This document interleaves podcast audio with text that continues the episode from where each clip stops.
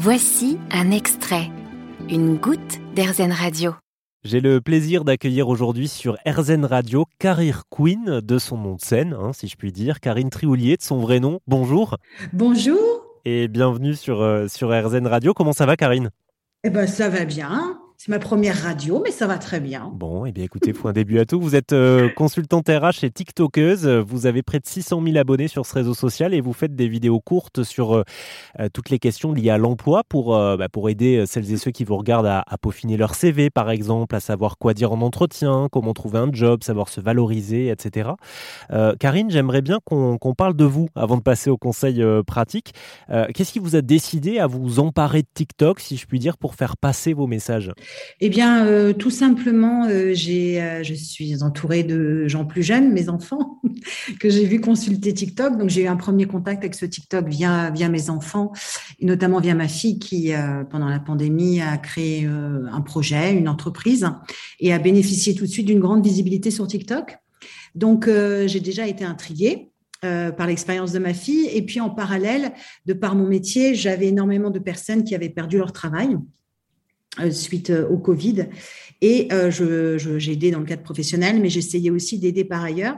Et j'ai tout de suite pensé que bah, TikTok était le moyen de partager des informations très pratiques pour aider euh, les personnes qui venaient de perdre leur emploi à retrouver du travail, euh, à réinventer leur travail ou à créer un nouveau, euh, un, nouveau type d'activité professionnelle qui soit un petit peu moins sensible aux épidémies et, et, qui leur permette de gagner leur vie tout simplement. Très pratique, vous l'avez dit, vous faites des vidéos courtes avec des conseils applicables immédiatement, si je puis dire. C'est ça l'idée? Bah oui, parce que euh, comme je ne peux pas personnaliser euh, sur des formats aussi courts, je le fais dans le cadre de mon travail. Mais là, l'idée, c'était de passer des choses très pratiques euh, où je constate dans mon quotidien que c'est des petites astuces que les gens valorisent un peu. C'est pas forcément moi ce que j'aurais valorisé en premier, mais parfois c'est des choses très simples sur des utilisations d'une plateforme comme LinkedIn, sur le CV, des choses que les gens ne savent pas forcément. Et, du coup, bah, je me laisse guider aussi par les questions Hein. Et justement, quelles sont les, questions qui reviennent le plus? Les questions qui reviennent le plus, eh bien, écoutez, au départ, il y a, mais c'était pas simplement sur mon compte, c'était un peu partout dans le monde. C'était un attrait pour toutes les questions relatives au salaire comment, euh, comment négocier une augmentation, comment ça fonctionne. Et je me suis très rapidement rendu compte que les gens étaient euh, peu instruits, entre guillemets, mais pas d'une façon euh, arrogante, là, je vous le dis. On n'explique pas comment se, se fixent les salaires, comment les entreprises définissent leur politique salariale, quelles sont les pratiques en entretien. Ça reste un peu flou et le sujet de l'argent n'est pas un sujet facile à aborder. Donc ça, c'était naturellement là où beaucoup de questions venaient. Il y avait aussi beaucoup de questions sur les relations au travail avec la hiérarchie, avec les collègues, et puis beaucoup de questions, bien sûr, sur le bien-être au travail. Il y avait ceux qui perdaient leur emploi, qui étaient un peu désespérés dans leur recherche, et puis il y avait ceux qui étaient en poste, et certains souffraient et n'osaient pas partir euh, de peur de se retrouver en insécurité. Donc je dirais vraiment ça, salaire, euh, rémunération, relation au travail, et puis euh, gestion du stress, gestion d'un poste dans lequel on se sent pas bien. Et justement, on va y revenir sur cette question d'augmentation, puisque vous en parlez dans, vos vidéos. C'est vrai, vous l'avez dit, c'est toujours délicat. On peut avoir le syndrome de l'imposture, se dire, bon, c'est pas le moment, la boîte n'est pas en grande forme.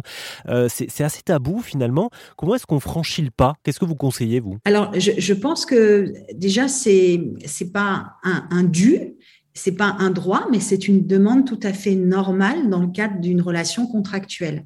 Elle est prévue hein, dans le cadre de, l'emploi. Maintenant, euh, il y a le tabou de l'argent, c'est vrai, mais il y a aussi le rapport à la hiérarchie. C'est tout dépend aussi de, comment on conçoit le, rôle de la hiérarchie. Certains pensent que c'est un peu comme le maître d'école ou le professeur, c'est au mérite. Alors parfois c'est au mérite, mais pas toutes les augmentations.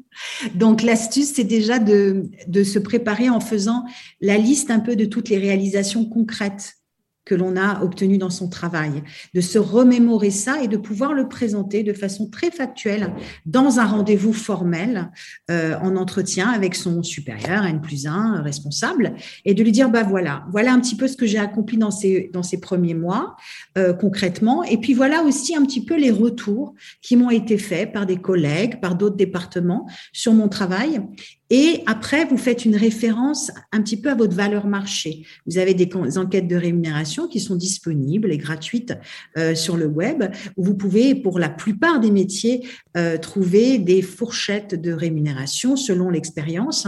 Et ça vous donne une indication un petit peu de comment est rémunéré votre poste euh, sur le marché. Donc, vous pouvez faire référence à ce marché et à partir de là, selon votre salaire, demander à ce que votre rémunération reflète vos réalisations récentes et aussi euh, le, prix, on va dire, la valeur marché pour, euh, pour rester euh, compétitif aussi d'un point de vue extérieur. C'est pas une revendication, c'est une discussion d'adulte à adulte et le, le, fait de montrer qu'on a bien conscience euh, de, de, ces réalisations, qu'on a bien conscience aussi de, des pratiques du marché, ça met tout de suite la discussion à un autre niveau. Vous, vous avez parlé aussi du, du bien-être au travail. Alors c'est vrai que TikTok, c'est un réseau social qui marche beaucoup chez les jeunes, hein, les, les, moins de 30 ans.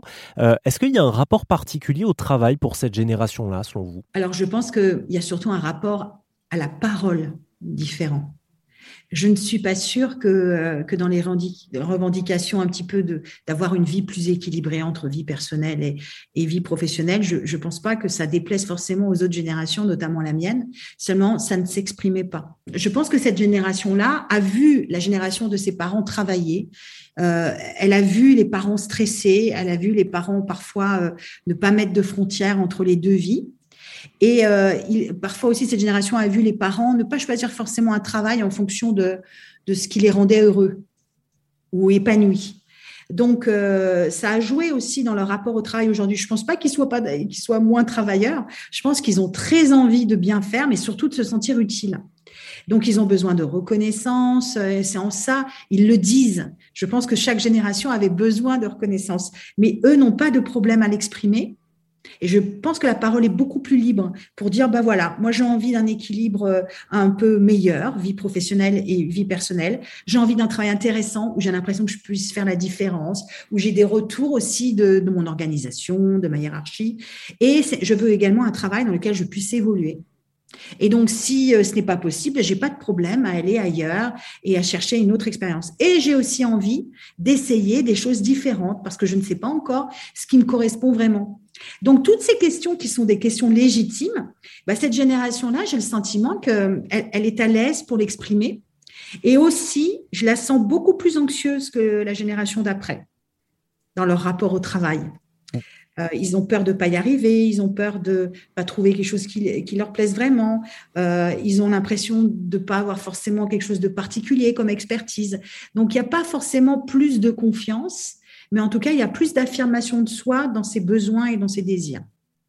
C'était très clair. Merci beaucoup, Karine Triolier. De rien. Je rappelle que vous êtes consultante RH et on peut retrouver tous vos bons conseils sur TikTok sous le pseudo Career Queen avec un K. Merci à vous. Merci à vous. Vous avez aimé ce podcast Erzen Vous allez adorer Erzen Radio en direct. Pour nous écouter, téléchargez l'appli Erzen ou rendez-vous sur erzen.fr.